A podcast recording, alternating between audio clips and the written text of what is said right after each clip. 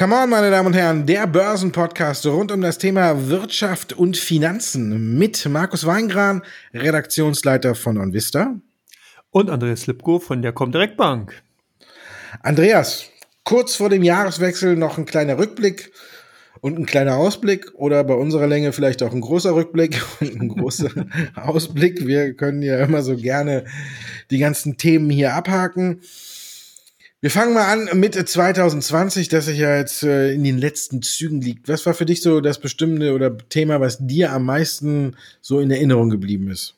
Ja gut, das ist sicherlich, äh, da braucht man ja gar nicht so weit gucken, wenn man aus dem Haus geht und sich die Maske aufsetzt, dann weiß man, welches Thema es war. Natürlich die Coronavirus-Pandemie. Wobei ich sagen muss, was mir am eindrücklichsten in diesem Jahr wirklich im Kopf geblieben ist, ist die Januar, Februar stattfand, ähm, ich nenne es jetzt mal nicht Sorglosigkeit, aber Unterschätzung oder unter, ja, das Unterschätzen von dieser, von dieser Pandemie, dass man da noch überhaupt nicht äh, darauf eingegangen ist, obwohl sich das ja in China tatsächlich schon im Jahr 2019, da ja auch Covid-19 abgezeichnet hat. Also wir haben im Dezember schon die ersten ähm, Auswirkungen gesehen und dann im Januar, Februar, da war ja bei uns eigentlich noch gar nichts. Und dann auf einmal im März, boom, knallte dieser, dieser Pandemie, diese Pandemieangst in die Märkte rein. Und das war für mich wirklich dieser Augenblick, wo der mir am, eigentlich am eindrücklichsten in Erinnerung geblieben ist. Und bei dir? Ja, zum einen dieses, äh, diese Gewalt, mit der das übergeschwappt ist, obwohl man erstmal so merkt, ja, man hat mal da eingesehen und da ein. Und ich glaube, die Sorglosigkeit, die du da angeschrieben hast, ich glaube, die haben wir zum Teil immer noch. Ich glaube, es gibt viele, viele Leute, die rumlaufen und denken, mich kann das Virus nicht erwischen, obwohl die Zahlen und alles andere äh, eine andere Sprache sprechen, aber ja, für mich war auch dieser Rücksetzer natürlich und äh, ich muss sagen, was mich dann äh, am meisten äh, so ein bisschen überrascht hat, ist tatsächlich dieser steile Anstieg, der danach auch kam. Dass wir fast, äh, ja, wenn man so sieht, äh, was, dass wir keine Seitwärtsbewegung haben. Das ist für mich so das bisschen das allerüberraschendste gewesen. Ich hätte normalerweise gedacht, von den ganzen Sachen, wie wir es vorher gesehen haben, ähm, hätte ich gedacht, dass wir auf jeden Fall äh, abstürzen, uns zum guten Teil, kleinen Teil, mittleren Teil vielleicht erholen und ab da dann tatsächlich äh, äh in eine Seitwärtsbewegung eintauchen, wo wir dann am Ende des Jahres dann äh, mit der Impfstofffantasie hochgegangen wären. Was mich tatsächlich am meisten überrascht hat, ist zum einen dieser Abschwung, aber auch dieser, diese steile und schnelle Gegenbewegung. Die haben wir ja bei manch anderen Dingen auch gesehen, aber die hatten ja bei weitem nicht so eine Auswirkung im Handelsstreit oder Brexit oder irgendwas sehen, was wir ja auch in den Jahren davor hatten. Ähm, die hatten bei weitem nicht so eine schnelle Erholungsphase. Also mich hat fast die schnelle Erholung an den Börsen noch mehr überrascht als der Absturz oder diese Gewaltigkeit. Und da muss man dann tatsächlich sagen, ist dann 2020, wenn wir einen Schlussstrich drunter ziehen, irgendwo auch ein Jahr der Übertreibung? Ja, vielleicht schon, aber auch ein Jahr der äh, Ambivalenz. Du hast ja bereits angesprochen, die massive Erholung, die danach an den kapitalen Aktienmärkten eingesetzt hat, die ist ja überhaupt nicht von der realen Wirtschaft unterstützt worden. Und das fand ich auch sehr, sehr überraschend. Wir haben ja hier gesehen, dass der stationäre Handel wirklich, dass die Bruttoinlandsprodukte in Amerika, in, auch natürlich anfangs in China und in Europa massiv zurückgegangen sind, dass wir hier wirklich Einbrüche gesehen haben, die überhaupt nicht vorstellbar waren. Ich kann mich noch an einige Presse Pressekonferenzen und natürlich auch Analystenveranstaltungen im April erinnern. Da hieß es dann, ja, naja, es wird so 0,5 Prozent vom Bruttoinlandsprodukt ausmachen. Das ist eine Sache, die ist schnell vorbei. Und äh, da haben also viele, viele Banken einfach auch massiv daneben gelegen. Was wir dann gesehen haben, hat wirklich seinesgleichen gesucht. Aber es wurde natürlich relativ schnell angepasst. Aber man konnte es einfach im April nicht sehen. Und dieses Auseinanderdriften, das ist halt auch ein Punkt, der mich dieses Jahr extremst überrascht hat. Wir haben das in den Vorjahren ja bereits gesehen, zum Beispiel Handelsstreit China der USA. Da gab es ja immer mal wieder auch die Stimmen, äh, ja, rückläufige Konjunkturentwicklung in den USA, trotzdem steigen die Aktienmärkte. Aber in dieser Form, glaube ich, das ist schon quasi einmalig gewesen. Und natürlich auch die Reaktion der Notenbanken, dass eben die FED 1,5 Prozent oder 150 Basispunkte die Zinsen abgesenkt hat mit einem Schlag. Das ist sicherlich auch ein Ereignis gewesen, was äh, so in dieser Form bisher an den Aktienmärkten noch nicht zu beobachten war. Also vielleicht 2007, 2008, aber ich glaube, mit einem Satz, solche Zinssenkung ist mir zumindest nicht jetzt bewusst in Erinnerung geblieben. Nee, ich glaube, das ist ja auch so ein bisschen einzigartig. Und dann, ja, wenn man es so nennt, auch diese ja, ich habe lange ähm, jetzt auch immer so überlegt, wir sagen ja auch immer an der Börse, man spielt die Zukunft. Wie lang ist diese Zukunft, die man spielt? Ich glaube, bislang waren ja, wir so in unserem Alter, als wir angefangen haben oder, oder irgendwas, da hat man vielleicht äh, eine Zukunft von, von, sag ich mal, drei Monaten, vielleicht sechs Monaten, wenn es mal ganz gewaltig kam, vielleicht von einem Jahr gespielt, wie es dann da aussehen könnte und dann hat man auf eine Aktie gesetzt.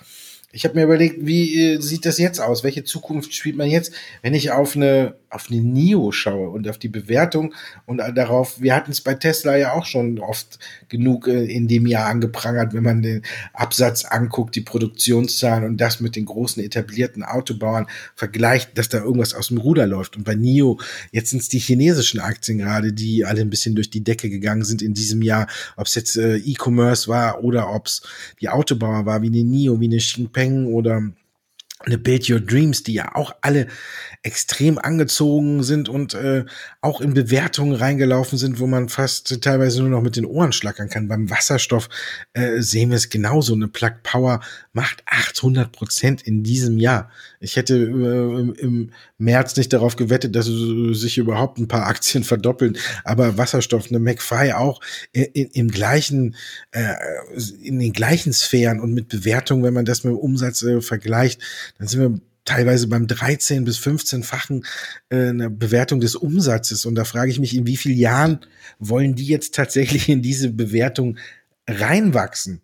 Man kann sich ja auch nicht gegen den Markt stemmen und sagen, die ganze Zeit den Finger heben, uh, uh, uh, läuft nicht, läuft nicht, läuft nicht. Und am Ende des Jahres guckt sich einer an und sagt, ja, Weingran, du hast gesagt, äh, eine Plug Power ist total überbewertet, die hat aber 800 Prozent zugelegt. Dann zeigt dir jeder einen Vogel und sagt, hm, Okay, jetzt ist die Frage, kann man da einfach nur mitspielen oder platzt da irgendwann tatsächlich mal was, weil alles aus dem Ruder gelaufen ist? Ist ja aber auch nicht nur, ob man jetzt Wasserstoff nimmt oder E-Commerce, es ist ja in vielen Bereichen, dass wir doch 2020 jetzt äh, eine regelrechte Übertreibung gesehen haben, oder? Ja, also man kann sagen, nicht nur das Jahr der Ambivalenzen, sondern eben auch das Jahr der Superlative. Ne? Denke nur an Des Tesla zurück. Die Aktie hat sich sechs, haben 600 Prozent zugelegt. Und das ist ja sozusagen wirklich ein großer Technologiewert schon damals gewesen. Die haben momentan eine Marktkapitalisierung, die die zehn größten Autobauer zusammen vereinen. Also das sind alles natürlich wirklich Zahlen, die suchen ihresgleichen. Oder wir haben auch viele andere Unternehmen aus den ja neu auch entstandenen Branchen, die vorher vielleicht so ein bisschen zur Kenntnis genommen worden sind, aber eigentlich nie richtig auf die Agenda gekommen sind. Die Videokonferenzanbieter, Teamviewer, Zoom, die, oder eine Peloton zum Beispiel, ja, die irgendwie vorher so ein bisschen was mit Fahrrad- und Heimtraining gemacht haben, aber ich meine, die haben sich hervorragend entwickelt vom Kursverlauf und das ist sicherlich auch nochmal so bezeichnend, wenn denn anscheinend so Investoren so ihre Liebe für bestimmte Aktien, für bestimmte Branchen einfach entdeckt haben, dann haben sie die auch richtig ausgelebt, dann ging es wirklich wild her und man kann wirklich sagen, die Kursperformance in diesen Branchen und in diesen Aktien, die sucht wirklich ihresgleichen. Also das war sicherlich auch nochmal gar nicht so unbezeichnend für 2020 und natürlich auch zur, auf der negativen Seite. Ich meine, guck dir mal die Ölunternehmen an. Eine Occidental Petroleum, das war mal ein richtig großer amerikanischer Erdölkonzern. Der hat 78 Prozent an Kurswert verloren. BP minus 60, eine TUI, die Reisebranche, eine Lufthansa. Wahnsinn, oder?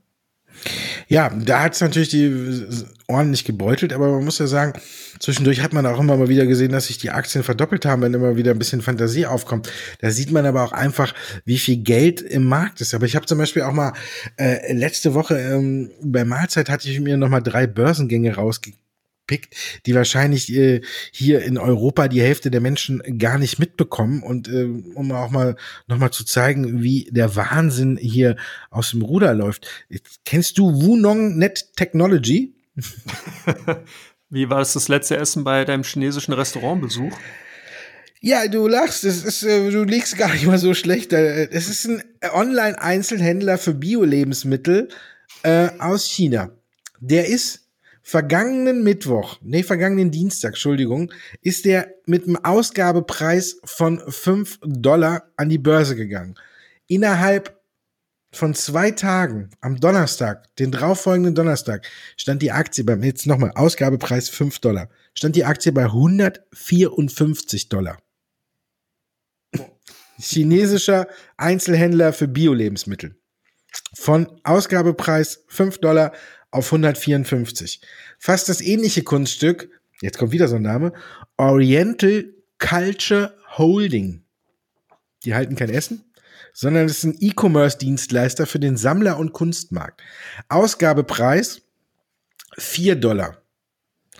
Nach zwei Tagen an der Börse 20 Dollar. Und dann haben wir noch ein Biopharma-Unternehmen, was auch in der Woche an die Börse gegangen ist. Die heißen äh, Scopus Biopharma, machen ein bisschen was mit äh, Cannabis. Die sind für 5,50 Dollar gekommen und sind auch innerhalb von zwei Tagen auf fast 45 Dollar gestiegen. Das sind ja so Sachen, die wir normalerweise als normale Menschen gar nicht so mitbekommen. Ne? Die sind ja, aber, aber das zeigt für mich so ein bisschen, wie alles äh, aktuell aus dem Ruder gelaufen ist. Da kommt irgendwas aus China, das hat E-Commerce drin und dann geht's hoch. Dann äh, Einzelhändler für Bio-Lebensmittel, wo man ja sagen kann, vielleicht so ein bisschen vergleichbar mit Hello Fresh. ja, für unbegreiflich. Also für mich ist hier ein bisschen was aus dem Ruder gelaufen. Ich frage mich auch, wie die chinesischen Unternehmen jemals in diese Bewertung reinwachsen wollen. Ja, paar sind jetzt auch schon wieder ordentlich zurückgekommen. Aber das zeigt einfach auch, wie viel, weil du die Notenbanken angesprochen hast, wie viel Kapital in den Markt gepumpt worden ist. Und dann muss man sich die Frage stellen, äh, ist es an der richtigen Stelle angekommen? Haben die Notenbanken die richtigen Stellen mit Geld versorgt, deiner Meinung?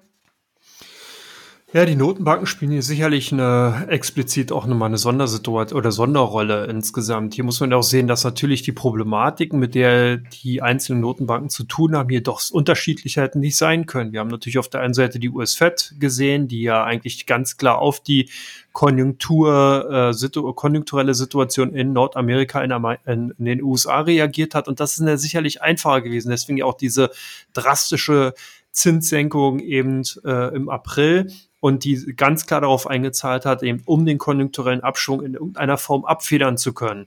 In Europa sieht die Situation ja anders aus. Hier kämpft ja die EZB schon seit Jahrzehnten, kann man ja schon fast sagen, oder seit zumindest einem Jahrzehnt gegen die Folgen aus der äh, Hypothekenbankkrise, aus der Eurokrise heraus 2010, 2011 und versucht ja immer wieder mit aller möglichen, allen möglichen Heilmitteln äh, dagegen einzuwirken aus den Folgen dieser Krise. Und das ist natürlich wesentlich schwieriger, weil wir hier eine ganz heterogene Situation haben. Wir haben viele Volkswirtschaften, die in einem Wirtschafts- und politischen Verbund zusammen zu versuchen, optimal zu agieren. Und das funktioniert natürlich nicht immer, wie man jetzt auch am Beispiel des Brexits natürlich sieht.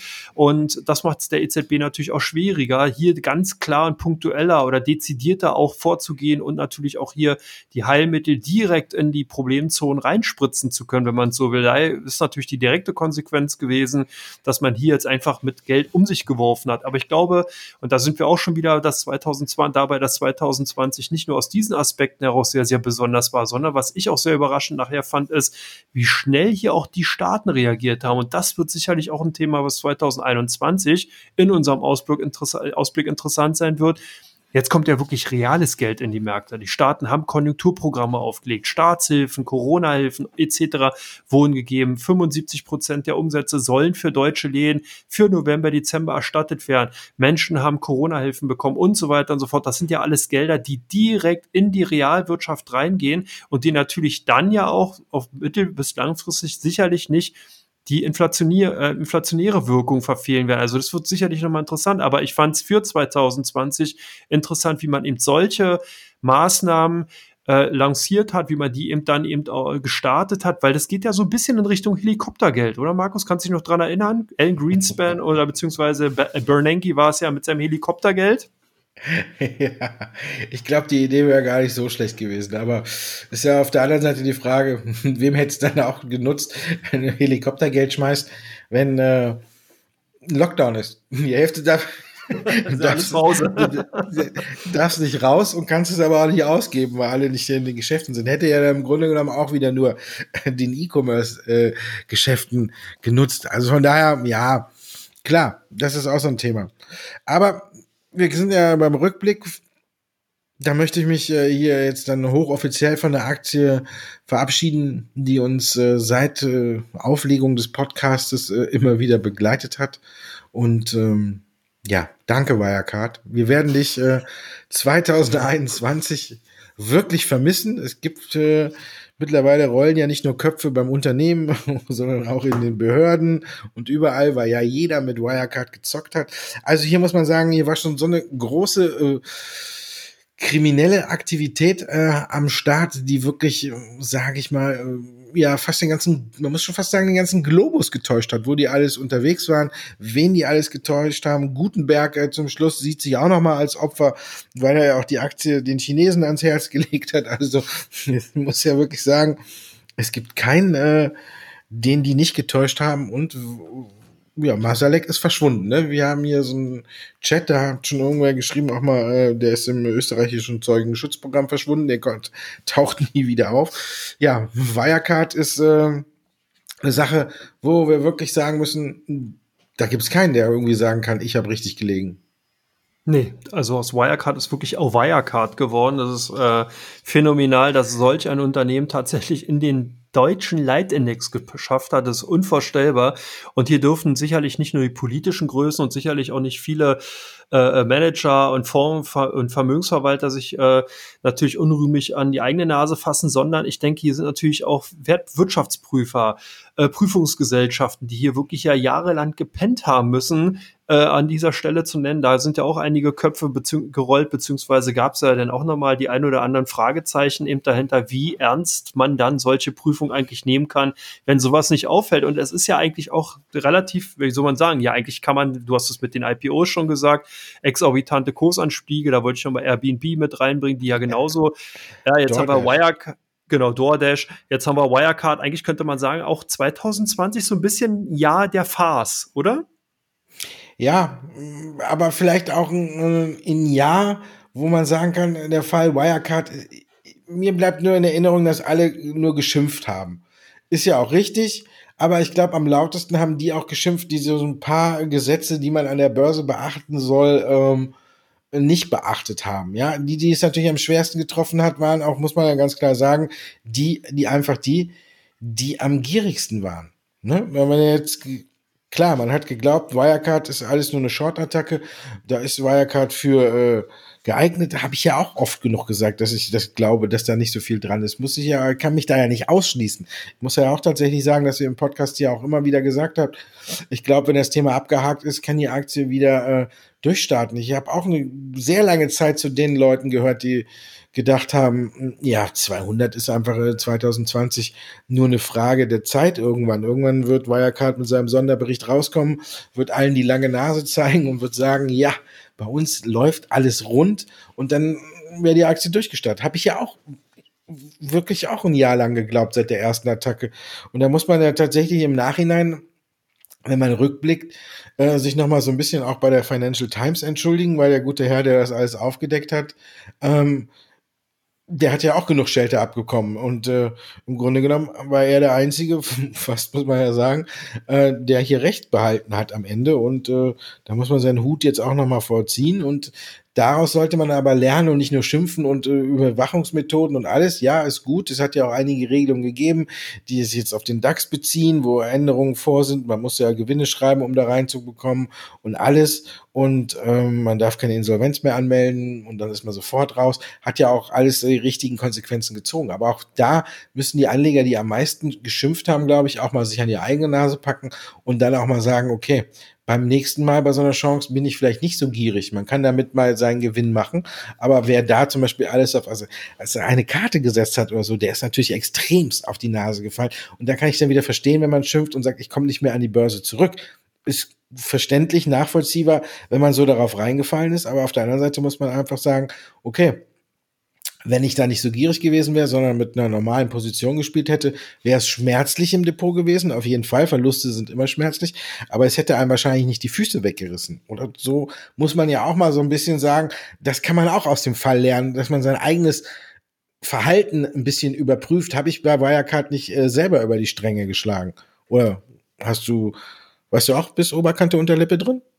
nee, das nicht. Also ich denke auch, dass es ein sehr, sehr guter Hinweis ist, den du an dieser Stelle auch nochmal gibst, dass vielleicht 2020 so ein Jahr auch nochmal zur Möglichkeit der Überprüfung der an eigenen Anlagestrategie war, dass man eben hier nochmal schaut, nicht alles auf eine Karte zu setzen, dass man sich breit aufstellt, weil wenn man das eben auch beherzigt hätte, dann wäre man ja sogar relativ gut auch durchgekommen. Wir sehen es jetzt an den quasi Jahresendständen, dass wir hier doch im DAX noch eine durchaus respektable Performance gesehen haben. Wir haben auch gesehen, dass in, der, in den USA die Aktien wieder gestiegen sind. Und wenn man hier halt, wie gesagt, schön breit streut, nicht alles auf eine Karte setzt, dann kommt man auch aus solchen Börsenphasen langfristig eigentlich gut heraus und kann eben auch eine gute Rendite erzielen.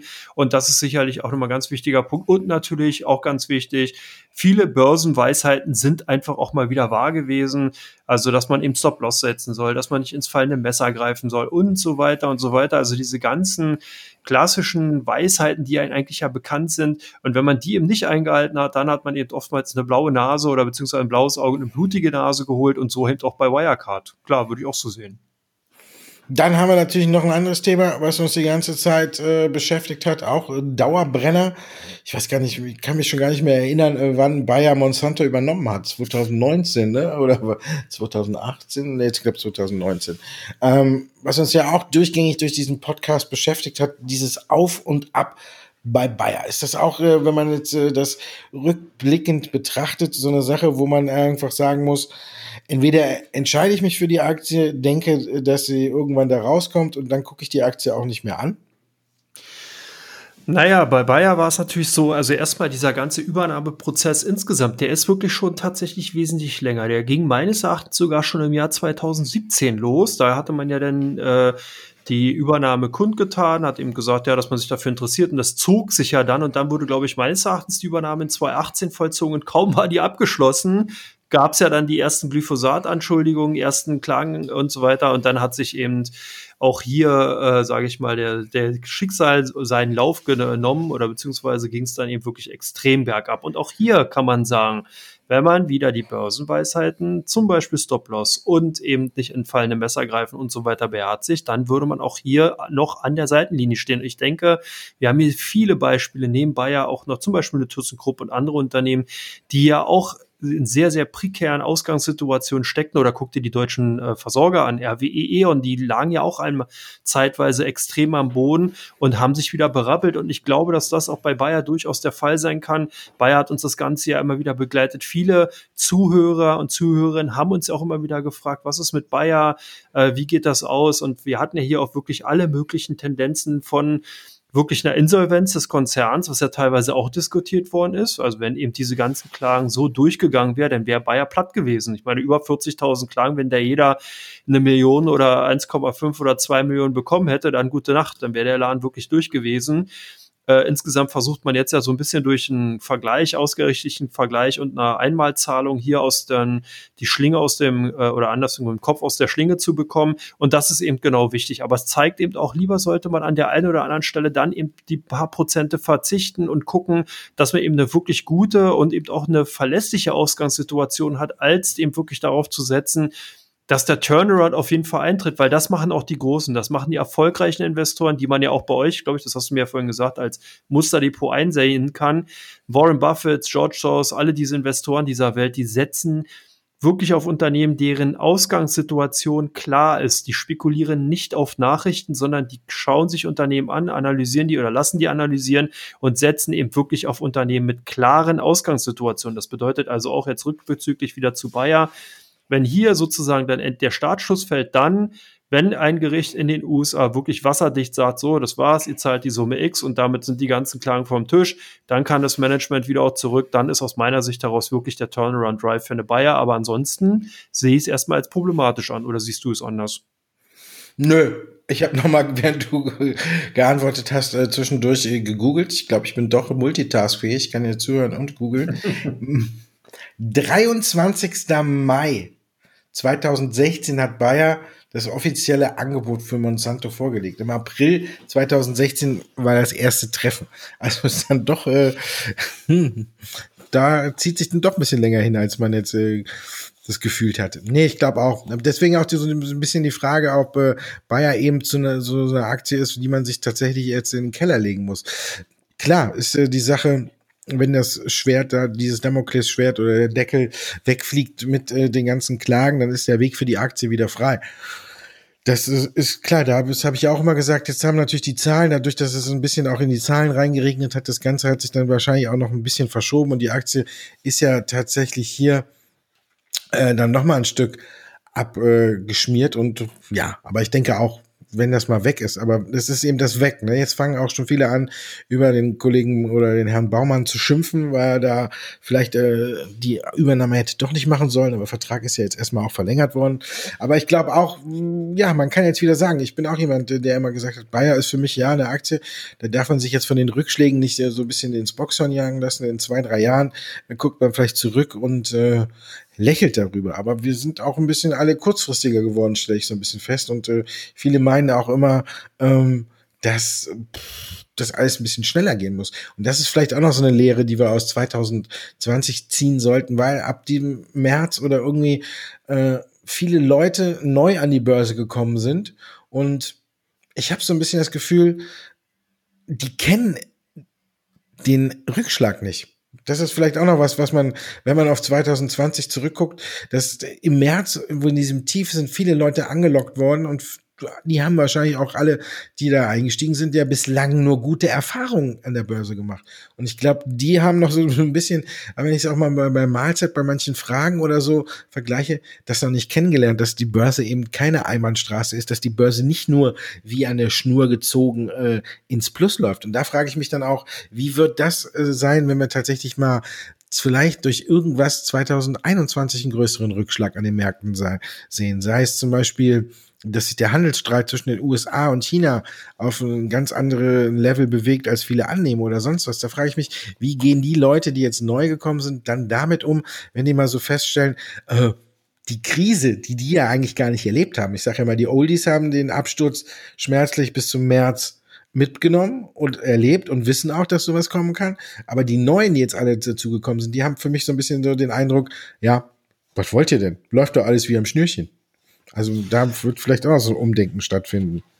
Ja, dann ist also 2020 auch ein Jahr des Umdenkens insgesamt. Und du hast natürlich recht, wenn ich mir so die insgesamten Trade-Zahlen, Aktivitäten bei vielen Finanzdienstleistern, also auch bei uns bei der Comdirect als Broker eben ansehe, sieht man tatsächlich, dass sehr, sehr viele Neuaspiranten an die Börse gekommen sind, viele Neubörsianer, aber eben auch viele Altbörsianer ihre durchaus vielleicht vorher eher so Investmenttätigkeiten hin auch zum Trading verlagert haben. Also man sieht hier schon, dass man eben auch Schwankungsbreiten, die Schwankungsfreudigkeit, Volatilität dafür genutzt hat, um in Positionen auch einfach mal zu aktiv zu handeln und zu managen. Und ich glaube, das ist auch nochmal so ein Aspekt, der vielleicht noch nie so stark in den vorherigen Jahren klar herausgekommen ist, sondern hier war immer so ein bisschen die Strategie Buy and Hold. Man hat entweder Sparpläne angelegt, man hat sich entweder Aktienpositionen zugelegt und hat sich dann natürlich auch gefreut, wenn halt sich eine Tesla entsprechend oder eine Apple oder Amazon gut entwickelt hat. Aber ich glaube, man hat das immer eher so gesehen, ach, ich lege da mal so in Anführungsstrichen Spielgeld an und lass das mal liegen. Und ich glaube, 2020 hat dann hier auch so für einen kleinen, jetzt mal wieder das Unwort Paradigmenwechsel gesorgt, sodass eben viele einfach so gesagt haben, Mensch, jetzt sind die im 10, 15 Prozent Prozent in drei Tagen oder in vier Tagen gestiegen. Jetzt verkaufe ich meine Position, kaufe die vielleicht günstiger oder dann die wieder zurück, wenn die zurückkommen. Und das ist so ein Phänomen, was eben auch zu sehen war, was eben bei 2000 oder in 2020 wirklich auch nochmal für eine nachhaltige Änderung bei dem, ich nenne es jetzt mal Anlage, Schrägstrich, Trading-Verhalten von vielen Kunden und vielen Neubörsianer geführt hat. Ja, dann wollen wir jetzt mal in die Zukunft blicken. Jetzt haben wir lang genug in Erinnerungen geschwelgt und alles. Und Damals, weißer Bart. Ja, äh, ja, sag das nicht. Meiner wird echt weißer immer. Nein, jetzt hast du schon wieder. Das machst du mit Absicht.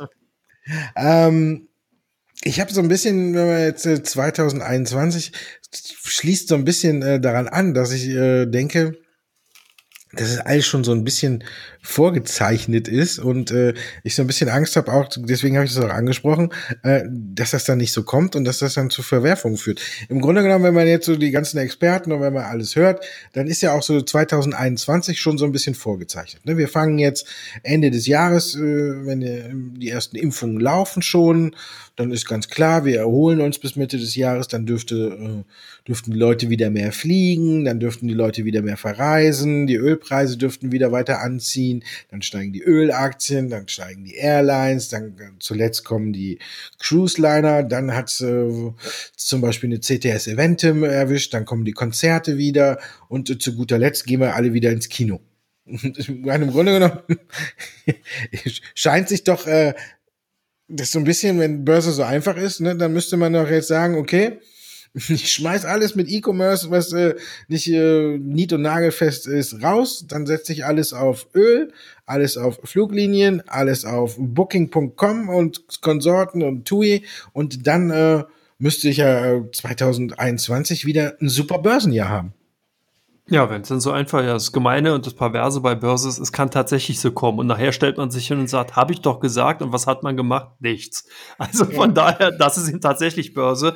Aber ich glaube, dass wir auch, jetzt haben wir gerade über so schon, oder vorher auch über das ganze vergangene Jahr gesprochen. Wenn man jetzt guckt, die Auswirkungen für 2021, die sind gar nicht mal so, sage ich mal, nicht tricky, sondern die haben schon wirklich so einige interessante äh, Schwierigkeiten und Fallstricke parat. Zum Beispiel kann es nämlich passieren, dass man eben denkt, na Mensch, jetzt kommt eine Zoom vielleicht zurück und korrigiert oder andere Anbieter in dem Telefonie- oder Videotelefoniebereich, ach, ich kaufe mir die mal oder die äh, Essenslieferanten. Also alles diese Branchen, die jetzt neu in diese als Boom Branche hervorgegangen sind, die ist natürlich jetzt fraglich, können die sich in den kommenden Jahren wirklich auch weiter so gut entwickeln? Werden die davon weiter profitieren? Eine Shop-Apotheke, eine Alibaba, eine Amazon, eine Zalando, wird das weiter so anhalten oder werden eben auch Leute dann eben wirklich mehr wieder in den stationären Handel zurück, weil sie eben den Kontakt zu Menschen brauchen, weil man das Socializing braucht und vielleicht doch mit der Verkäuferin ohne Mundschutz sprechen möchte und so weiter. Das sind natürlich Aspekte, die kommen nochmal dazu und die werden auch für die Anlageentscheidung wichtig sein. Oder eben genau wie du es gesagt hast, der Einzelhandel. Was passiert da? Erholt er sich? Bleibt er am Boden liegen, weil eben die Menschen sagen, ach nee, ich will nicht mehr zu den vollen Märkten gehen, ich kaufe jetzt meine Sachen wirklich bei äh, bei den Online-Anbietern und gehe jetzt gar nicht mehr oder gucke vielleicht nur noch, das kann ja auch passieren. Was wird mit den Impfstoffherstellern? äh, werden wir jetzt wirklich tatsächlich jedes Jahr dann eben Impfungen sehen? Werden die jedes Jahr kommen? Ist diese Covid-19-Erscheinung, die wir jetzt gesehen haben, nur einmal, also das heißt 2021 dann final durchgekaut? Das sind ja auch alles wichtige Anlageentscheidungen. Wenn man an den Börsen aktiv ist, bedeutet das, dass dann die Biotechnologieunternehmen zurückkommen, dass die ganze Covid-19-Fantasie, auch eigentlich ein doofes Wort, aber ist ja nun mal so, äh, ist die dann vorbei? Also sicherlich auch sehr interessant. Und das sind genau diese Tücken, die dann eben kommen, wenn man eben auch gerade neu an den Börsen ist, dass man denkt, Mensch, jetzt hat sich hier die moderne Aktie hat irgendwie auch 400, 500 Prozent gemacht. Die korrigieren jetzt mal 20, 25 Prozent. Ich kaufe mal welche rein, weil ich denke, die kommen dann wieder. Vielleicht ist der Drops auch einfach schon gelutscht. Vielleicht kommen die auch gar nicht mehr. Das gibt's ja nicht nur das erste Mal. Der eine oder andere erinnert sich an 2001 zurück. Viele Dotcom-Unternehmen kamen wirklich nie wieder zurück oder andere. Da gibt's ja immer noch Urgesteine des neuen Marktes, haben eben 20 Jahre gebraucht, um wieder auf, na nicht die alten Höchstkurse, Kurse haben sie teilweise nicht mehr erreicht, aber zumindest wieder auf zurück auf Null, also auf die Startposition zu gehen. Äh, das sind sicherlich alles ganz, ganz wichtige Fragen, die sich da stellen, oder? Ja, wenn du das alles so erzählst, dann äh, kommt mir mein Alter wieder in die Quere. Und dann frage ich mich dann immer, äh, wäre es für mich tatsächlich, um weitere Empfehlungen über 2021 oder weiter zu geben, äh, tatsächlich mal ratsam, äh, Börsenwebinare, Börsenseminare mal umgekehrt zu halten und einfach auf den Webinaren oder den Treffen zu fragen mit jungen Leuten tatsächlich, wie ist euer Kaufverhalten? Ja. Weil ich gehe ja jetzt tatsächlich von mir, guck mal, ich habe vor, vor zwei oder drei Jahren, weiß ich noch, habe ich gelesen, äh, ich glaube, Staramba hießen die, das äh, war äh, am Ende dann tatsächlich eine Luftnummer.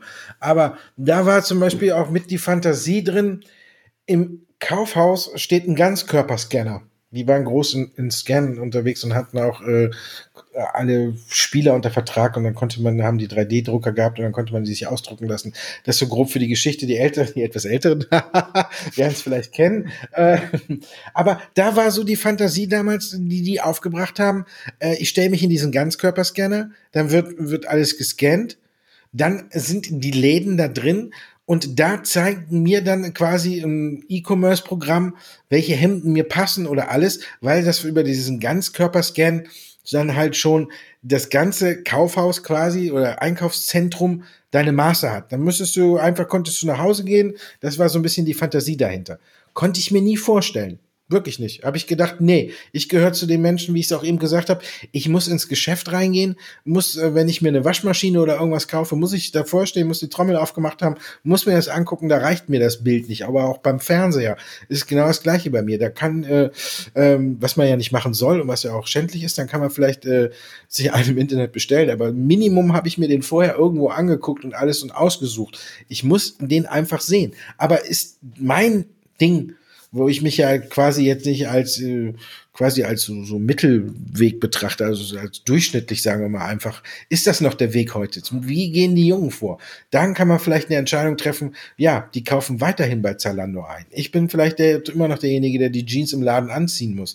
Aber die haben ihre Maße und denen reicht es einfach jetzt komplett, auch danach einfach ihre ganzen Sachen über Zalando oder Amazon zu kaufen. Jetzt die Frage, warum hat Amazon nicht so viel Klamotten oder alles mit drin? Weil die das vielleicht auch nicht spielen wollen?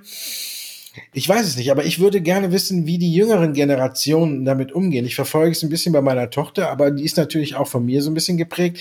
Die kauft, die ist 14 oder die kauft jetzt auch noch nicht so im Internet ein oder so. Aber ich würde tatsächlich gerne mal die andere Seite hören, um mir dieses neue Verhalten auch ein bisschen einschätzen zu können. Weil wenn ich von mir gehe, nach mir gehe, dann glaube ich, äh, kann ich vielleicht nicht mehr so die Börsentipps so extrem wirklich geben, weil sich das Verhalten auch jetzt geändert hat. Es kommen ja auch immer neue Begriffe, Millennials und wie es alles heißt und dann äh, ja ein ganz anderes Verhalten an den Tag legen. Also von daher muss ich ganz ehrlich sagen, mich würde das tatsächlich mal interessieren, wie sehr Corona jetzt auch unser aller Verhalten dann wirklich richtig äh, verändert hat. Ich glaube, das Einzige, was man äh, tatsächlich sagen kann, was man unabhängig vom Alter immer noch machen möchte, ist tatsächlich äh, in den Sommerferien äh, zwei bis drei Wochen äh, irgendwo anders sein und einfach mal die Füße baumeln lassen. Es gibt ja noch welche, die gerne wandern gehen im Urlaub. Dazu gehöre ich jetzt nicht. Äh, aber ich weiß es nicht, wie es sich dahin so richtig verändert. Hast du eine Vorstellung, wie es ab 2021, auch wenn die Geschäfte wieder aufmachen, sich alles entwickeln kann?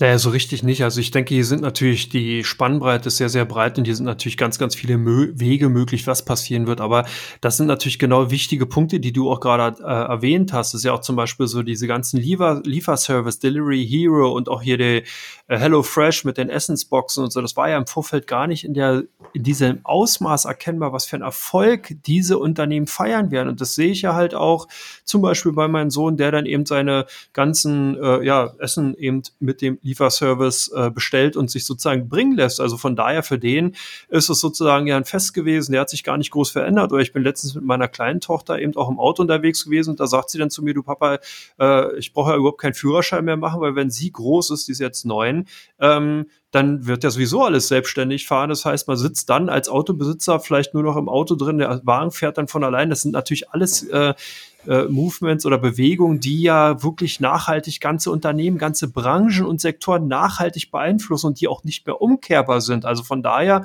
sicherlich auch interessant. Vielleicht könnte man da wirklich mal sehen, dass man mal so eine Art, ich nenne es jetzt mal Hochtrand Gipfel macht, wo man eben wirklich mal diese ganzen äh, Ideen, die äh, Zuhörer oder beziehungsweise dann Besucher einfach mal befragt, was da so für, für, für Trends zu sehen sind, weil ja auch das ganze Konsumverhalten komplett anders ist. Man guckt in Richtung Social Medien, TikTok, ja, da ist die Aufmerksamkeitsspanne liegt da irgendwie bei wenigen Sekunden. Keiner guckt sich mehr die YouTube-Videos komplett an. Auch die Podcast-Formate, die wir machen, sind ja eher dadurch gezeichnet, dass viele ja bereits nach, die hören uns jetzt witzigerweise gar nicht mehr nach einen 15 Minuten abgeschaltet haben und so weiter. Das sind ja alles Ereignisse oder alles Dinge, Dinge, die werden ja immer schneller, immer kurzlebiger und äh, das sind sicherlich auch natürlich Trends, die sich auch bei den Unternehmen ganz klar zeigen. Also von daher kann ich das zumindest mit unterschreiben. Es wird immer schwieriger und vor allen Dingen muss man eben als Anleger da wesentlich schneller auch auf Zack sein und solche Trends frühzeitig erkennen. Wir hatten die Trends ja eigentlich schon, haben wir nicht erkannt. Ne? Oder in unserer Zeit hat man sich drüber lustig gemacht. Ne? Hieß ja damals Essen auf Rädern. Ne? ja. Und da hat man ja immer gesagt, wenn man das bekommt, ist man äh, 75 oder höher. Ja, jetzt sind Lieferservice und äh, Hello Fresh da ja ganz gut. Ja, das ist äh, so die eine Sache. Und die andere Sache ist, glaube ich, können die Leute oder kann man es einschätzen, dass 2021, äh, 2020 äh, ein Sondereffekt war? Ist ja quasi teilweise, muss man ja sagen, haben die Unternehmen ja wie eine Teamviewer oder so äh, zu Recht äh, sind die Kurse angezogen, weil sich ja auch hier durch die ganze Homeoffice-Sachen und so die äh, der Absatz, der Umsatz natürlich kräftig gesteigert hat. Aber können, die können ja jetzt äh, wahrscheinlich äh, 2021 nicht äh, damit umgehen oder sage ich mal, das nicht mehr nochmal erreichen, was ja quasi der Coronavirus ein Sondereffekt war. Kann man das dann auch alles so richtig einordnen oder stürzen die Aktien dann ab 2021, wenn man sagt, okay, wir wissen ja, an der Börse muss man wachsen, aber wie schwierig ist es eben jetzt für die ganz großen Gewinne? An der Amazon oder so klammer ich jetzt mal aus. Die sind für mich äh, zum Beispiel Corona unabhängig. Die haben natürlich extrem davon profitiert und ich glaube, sie haben äh, das gut gemacht und werden auch weiterhin davon profitieren. Aber sie werden eventuell sich wahrscheinlich im Weihnachtsquartal nächstes Jahr, wenn alles wieder normal ist, äh, auch schwer tun, da ranzukommen. Kann man das äh, ganz normal? Wird man da auch mal ein bisschen äh, normaler an die Sache rangehen oder sagt man dann, ähm, ja, die steigern den Gewinn nicht mehr, die verkaufe ich. Also ich glaube, damit auch unsere Zuhörer äh, so ein bisschen auch in Erwartung, Jahresausblick, was wird da passieren, vielleicht wage ich mal einfach so ein Szenario aufzuzeichnen. Ich kann mir vorstellen, dass wir durch 2020 sicherlich in vielen Branchen einen sogenannten Basiseffekt bekommen haben. Das sind nicht nur die Essenslieferanten, sondern natürlich auch zum Beispiel Automobilhersteller, die stark fokussiert sind auf den E-Mobility-Sektor. Das sind sicherlich auch Wasserstoffunternehmen, genau das Gleiche. Viel, sehr viel Euphorie ist reingegangen. Das muss konsolidieren. Das wird in 2021 auch konsolidieren. Nicht alle werden in dieser Schnelligkeit Geschwindigkeit weiter wachsen können. Es werden nur wenige sein. Vielleicht hat man hier auch endlich diese klarere Sichtweise, zum Beispiel im Wasserstoffsektor in Richtung B2B, dass man hier eben auch ganz klar dann sieht, ja, da ist der Kurstreiber, die Unternehmen, die da gut positioniert sind, werden davon profitieren. Das heißt, dass wir hier eine starke Aufspaltung in den einzelnen Branchen sehen werden, sowohl bei der Technologie insgesamt als natürlich auch in den einzelnen Unterbranchen und dass es hier ganz wichtig ist, auf Stockpicking zu gehen. Vielleicht kann man allgemeiner sagen, ich glaube schon, dass die Wahrscheinlichkeit nämlich dann groß ist, wenn vorausgesetzt die Zin Notenbankpolitik bleibt so niedrig, also die Zinsen bleiben niedrig, wir kriegen auch die Konjunkturhilfen, die avisiert sind, also Liquidität kommt in, weiterhin in die Märkte, dass dann wirklich durchaus Alt-Economy-Werte profitieren, dass die Telekommunikationswerte vielleicht profitieren. 5G könnte als Fantasie hochkommen, weil man hier eben ein Thema hat, wo, ähm, wo man drauf bauen und drauf setzen kann, wo man eben zukünftige Ertragsquellen hat. Das heißt, ich würde vielleicht für 2021 zum Beispiel mal Telekommunikation im Auge behalten. Ich würde auch weiter darauf setzen, dass Automotive, und zwar nicht die, die Auto Elektromobility-Hersteller wie eine Tesla, sondern die Unternehmen, die wirklich breiter aufgestellt sind, die halt ähm, sowohl in E-Mobility unterwegs sind, als auch natürlich noch die alten fossilen Brennstoffautos äh, haben, dass die auch weiter davon profitieren werden. Chemiewerte werden profitieren, weil die eben die Basischemie herstellen. Das könnten Profiteure sein, wie gesagt, die durchaus gut performen können. Bei einer Amazon ja, bei einer Zalando ja, sehe ich auch, dass da der Onlinehandel noch einen großen Teil ähm, dazu beitragen wird, dass man hier auch weiterhin wachsen wird, aber nicht mehr in dem Tempo. Und das werden die Investoren in den Quartalzahlen sehen. Das heißt, dass ja hier entweder bestenfalls eine Konsolidierung stattfindet, vielleicht auch noch ganz, ganz gemächliche ähm, äh, Kurssteigerung, aber nicht mehr in dieser Form, wie wir sie 2020 gesehen haben. Und was natürlich interessant wird, Thema Inflation. Wir haben es bereits gesagt, im Rückblick viele Gelder, viele wirkliche Gelder in die Realwirtschaft kommen. Das ist ja in den vorigen Jahren immer ausgeblieben. Notenbankgelder sind ja quasi direkt in die Aktien- und Kapitalmärkte reingegangen und haben ja eigentlich gar nicht realwirtschaftlich gewirkt. Jetzt sehen wir andere Effekte und die werden dafür sorgen, dass wir eben äh, eventuell einen inflationären Druck zum Ende 2021 sehen. Und dann greift nämlich auch dieser typische Zyklus, der bei steigenden Inflations äh, Zahlen dann eben greift, da muss man eben auch äh, vorbereitet sein. Rohstoffe werden interessant. Was passiert mit dem Öl? Was passiert mit den Ölunternehmen? Die Auswirkungen auf die Fluggesellschaften und so weiter. Also man merkt schon, es wird ein sehr, sehr interessantes Jahr werden und es gibt sehr, sehr viele Chancen. Und ich glaube, dass man vielleicht, um hier äh, weiterhin auch up-to-date bleiben zu können, natürlich unseren Podcast hören sollte. Erstens, zweitens natürlich auch deine Sendung Mahlzeit äh, täglich gucken sollte, beziehungsweise mein wöchentliches Update montags äh, auf dem Comdirect-Kanal schauen sollte, damit man eben weiß, okay, was passiert gerade an den Märkten und natürlich auch weiterhin informieren, gucken, lesen, was habe ich für Unternehmen, was für Einflussfaktoren sind da wichtig. Also man kann, es wird kein Jahr sein, wo man einfach am Jahresanfang sagt, so, ich kaufe mir jetzt einen DAX-ETF oder einen MSCI World ETF, lass das Ding liegen und gut ist. Das ist zumindest meine Einschätzung. Ja, aber ja, du hättest aber auch kein, fast kein Minus gemacht mit dem DAX-ETF, aber, ja, aber auch eben kein so großes Plus. Ölwerte, ja, muss ich dir recht geben, wenn wir in die Zukunft gucken, wo, wo die Musik spielt, bin ich absolut bei dir. Eine Shell oder so sind für mich äh, absolut, absoluten Wert, der äh, ist schon immer. Also da muss man sagen, ich lege ja auch mal so ein bisschen Wert auf Managementqualität.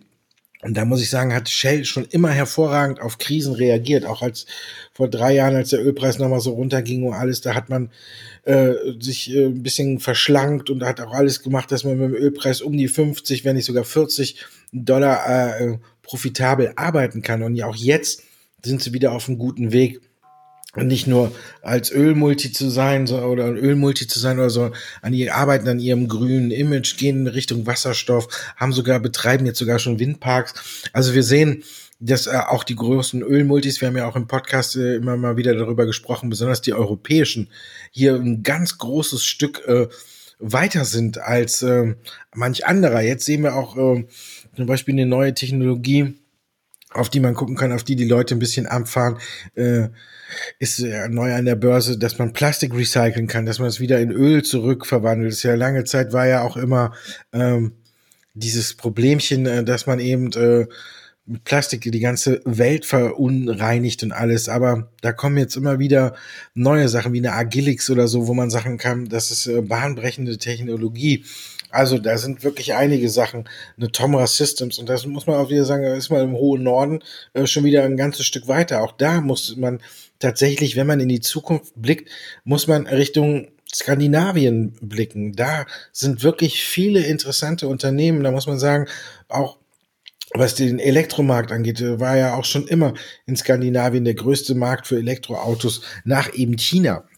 Und das ist auch so eine Sache, wo man tatsächlich weiter gucken muss, wenn man auch 2021 gut unterwegs sein will. Da muss man tatsächlich nicht nur äh, auf den deutschen Markt gucken oder auf den US-Markt. Ich glaube, da muss man sehr viel Richtung Norwegen, Dänemark, ob es jetzt eine Everfuel ist oder ob man auch tatsächlich da im Bereich Wasserstoff guckt. Also da muss man wirklich sagen, was die Zukunft angeht und was zukunftsträchtige Technologien angeht, da sind uns die skandinavischen Länder fast schon so ein bisschen voraus als äh, die europäischen. Und das ist auch eine Sache, wo man hingucken sollte. Wasserstoff wird weiterhin ein riesengroßes Thema werden oder sein. Ich glaube nur, dass wir hier jetzt so langsam so ein bisschen sehen, dass sich äh, die Spreu vom Weizen trennt. Ich glaube nicht, dass wir auch äh, 2021 vielleicht noch, aber eher auch schon so einen leichten äh, Wechsel sehen werden, dass nicht einfach äh, alle Unternehmen das schaffen werden. Entweder werden welche dann jetzt ausgebustert oder ähm, werden vom Markt verschwinden, wenn man sich das so ein bisschen anguckt. Wir haben es ja eben schon gesagt, eine Plug Power hat seit Jahresanfang oder geht aus dem Jahr 2020 raus mit einem Plus von über 900 Prozent. Eine McFly 700 Prozent, ITM Power 500, fast 500 Prozent. Gossan, ein französisches Unternehmen, was nur so ein bisschen mit Wasserstofffantasie hat und mehr so Wasserstoff jetzt mit Plug Power kooperiert und im Bereich äh, grüne Logistik geht äh, 400 Prozent. Ceres Power 300 Prozent, Fuel Cell Energy 250, AFC Energy 250. Also eine Everfuel, die ist ja seit ein paar Monaten auf dem Markt, die hat schon 236 Prozent zugelegt. Da sind die großen Player, die es schon ein bisschen länger gibt, wie eine Ballot Power mit 200 Prozent fast schon Waisenkinder oder eine Nähe, die sich ja auch immer in aller Munde haben, die sich zum Schluss jetzt erst gefangen hat, 150. Oder PowerCell, die ja jahrelang in aller Munde war, die schafft noch nicht mehr mehr 100 Prozent. Also wir sehen schon, da wird sich das Ganze ein bisschen differenzieren, aber ich glaube, Wasserstoff wird nach wie vor auch ein großes Thema noch sein. Da spinnen ja quasi, muss man jetzt sagen, alle, jeder äh, Staat versucht sich zu übertreffen und mehr Milliarden in den Bereich zu investieren. Also der Markt wird weiter kräftig wachsen, aber ich glaube, nicht alle werden sich da durchsetzen. Irgendwann wird so eine, wie wir es kennen, es ist in aller Munde, jeder versucht sein Stück vom Kuchen abzubekommen und irgendwann wird dann so eine Konsolidierungsphase stattfinden, wo entweder ein paar Unternehmen vom Markt verschwinden, weil sie übernommen werden, oder weil sie einfach eben dem Konkurrenzdruck nicht mehr standhalten können. Gerade auch beim Thema Elektrolyseure. Ich weiß nicht, da gibt es mittlerweile, wenn ich drauf gucke, 10, 20 Unternehmen, die verschiedene Elektrolyseure haben und jeder behauptet von sich, ich habe den kostengünstigsten. Also irgendwie muss man ja gucken, wie das dann rauskommt. Das wird dann wahrscheinlich irgendwie dann so wie früher, wie wir es kennen, VHS oder Betamax sein. Irgendwann wird sich ein System durchsetzen und dann werden äh, ein paar auf der Strecke bleiben. Wann das genau kommt, weiß ich auch nicht. Aber Jetzt haben wir eigentlich genug Chancen geboten für 2021, ne? Ja, denke auch. Also auf jeden Fall. Jetzt sollten zumindest erstmal die wichtigsten Branchen, äh, Branchen aufgezählt worden sein und natürlich auch so ein bisschen, worauf es ankommt in 2021, oder?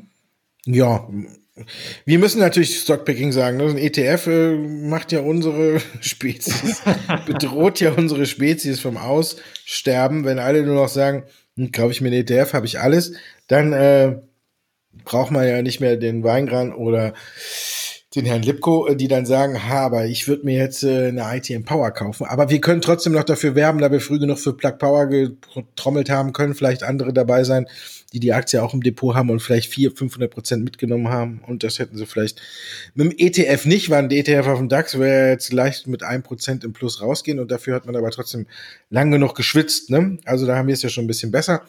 Und ja, die große Frage ist nach wie vor, erholt sich quasi die Touristikbranche? Wann vor allen Dingen? Wie siehst du? Mm, ja, auch hier ist ja auch interessant. Ich denke, hier muss man auch so ein bisschen wieder auch eine Spaltung vornehmen äh, und schauen, welche Unterbranchen da am schnellsten äh, profitieren werden. Ich glaube, dass hier natürlich solche Dienstleister wie zum Beispiel eine Booking.com äh, sich schneller erholen oder eine TUI, die als Reiseveranstalter ja dann tendenziell im Vordergrund stehen und dann kommen Gesellschaften wie zum Beispiel Kreuzfahrtgesellschaften, Carnival und Royal Caribbean und wie die alle heißen, die ja ähm, auch sehr, sehr stark getroffen worden sind. Und ich glaube, dass wirklich bei den Fluglinien auch in 2021 nicht wirklich viel zu holen sein wird. Hier werden wir noch wirklich ja, teilweise negative Nachrichten noch sehen. Und hier ist halt noch, äh, ist noch ein Jahr einfach, ja, wo Schmalands Küchenmeister ist und man eben im Endeffekt bei äh, Fluggesellschaften nicht allzu viel, keinen großen Blumenkopf gewinnen wird. Also deswegen muss man hier sehen, ganz klar, in welchem Bereich guckt man. Ähm, wo fokussiert man sich mehr? Und da ist auch ganz klar Stockpicking eben ja Trumpf, wenn man so will. Oder siehst du es anders? Nö, das ist halt immer eine Frage des eigenen Risikogeschmacks. Ne? Selbst äh, wir können ja auch nicht immer eine Aktie empfehlen und die oder die genauen Weg vorhersagen. Manchmal haben wir auch erlebt, sage ich, die Aktie finde ich toll und dann muss ich nach vier oder drei oder vier Monaten feststellen, ja, ich finde die nach wie vor toll, aber der Markt nicht. Und da muss man sich davon auch wieder trennen. Ich glaube einfach, ja, es, Stockpicking ist natürlich immer noch eine Sache, ETFs out zu performen. Wenn wir so Krisen oder so wie jetzt sehen, kann man damit halt eben nicht viel Geld machen. Ähm, da ist Stockpicking einfach Trumpf und da muss man jetzt auch darauf äh, abwarten, wie es sich entwickelt. Natürlich kann es zu einem ganz großen äh, Favoritenwechsel wiederkommen. Dann ist immer die Sache, äh, wie mache ich das? Manchmal äh, bewegen sich ja im DAX ein paar Werte nach oben. Jetzt haben wir natürlich, der DAX profitiert extrem davon eben auch zuletzt, dass eben die Autowerte so anziehen. Wenn man die Gewichtung im DAX anguckt, der Autowerte, dann ist klar, wenn äh, die Autowerte inklusive Continental kräftig zulegen, dass auch der DAX schön nach oben marschiert. Also das muss man ja auch sehen. Und trotzdem sind es ja ein paar andere Werte im DAX, die nach hinten fallen. Ähm, ja, ich denke, Stockpicking ist immer nicht verkehrt. Man muss immer früh genug die Trends erkennen und dann darauf aufspringen. Manchmal muss man sich trauen, manchmal fällt man auch mal auf die Nase, wenn man zu früh da drauf springt oder sonst was. Und dann muss man halt wieder aufstehen und muss halt auch gucken, dass man eine vernünftige Gewichtung im Depot hat und nicht alles äh, auf eine Karte setzt und meint, das ist jetzt der Überbringer, sondern schön, wie du schon vorhin äh, oder wie im Podcast vorige Woche gesagt hast, schön diversifizieren, nicht zu gierig sein, immer schön streuen und alles. Und wenn man die Grundlagen beherrscht und auch vor allen Dingen anwendet. Wir kennen es ja, ne? wenn eine Aktie mal 10% im Minus hört, die kommt noch, 20% im Minus, oh, kaufe ich mal nach, 30% im Minus, puh, kaufe ich nochmal nach, 40%, puh, jetzt habe ich keinen Bock mehr und äh, dann verrottet das Ding äh, quasi im Depot. Also da muss man ein bisschen konsequent sein. Und wenn man das alles beherrscht, denke ich nach wie vor, Stockpicking ist eine ganz schöne Sache. Ja, kann ich nur so unterschreiben. Kann man fast das Schlusswort nehmen, ne? denke ich auch, besser hätte man es gar nicht formulieren können. Also sind ja fast schon wieder eine Stunde dabei. Ist ja eigentlich eine XXL-Sendung. Ja, ist ja auch ein Rückblick und ein Ausblick. Ne? Normalerweise haben wir ja einen Podcast, der so zwischen 30 und 40 Minuten geht. Jetzt haben wir 30 Minuten Rückblick und 30 Minuten Ausblick gemacht. Das sind ja im Grunde genommen zwei Sendungen. Vielleicht das können wir ja. Also, da dürfen wir auch mal ein bisschen länger sein. Und ich hoffe, wir waren nicht zu langweilig. Ich glaube nicht. Es interessiert ja auch viele Leute, wie wir meinen, wie es weitergeht. Von daher sind wir durch und sagen, jetzt können wir es sagen. Ne? Bei der letzten Sendung konnten wir nur frohe ja. Weihnachten wünschen. Jetzt, Andreas, wünsche ich dir einen guten Rutsch ins neue Jahr. Feier schön. Ja, genau. Vor allen Dingen, pass auf dich auf, rutsch gut rein und äh, genieße die freien Tage. Das ist ja auch wichtig. Die mache ich und am 4. geht es dann wieder weiter. Da ist wieder ganz normale Woche und am 8. werden wir dann auch schon wieder die nächste Folge von Come On haben. Also im Kalender notieren, guter Vorsatz fürs nächste Jahr. Weiter fleißig Come On hören. Am 8. Januar geht's weiter. Ihnen natürlich auch einen schönen, guten Rutsch ins neue Jahr.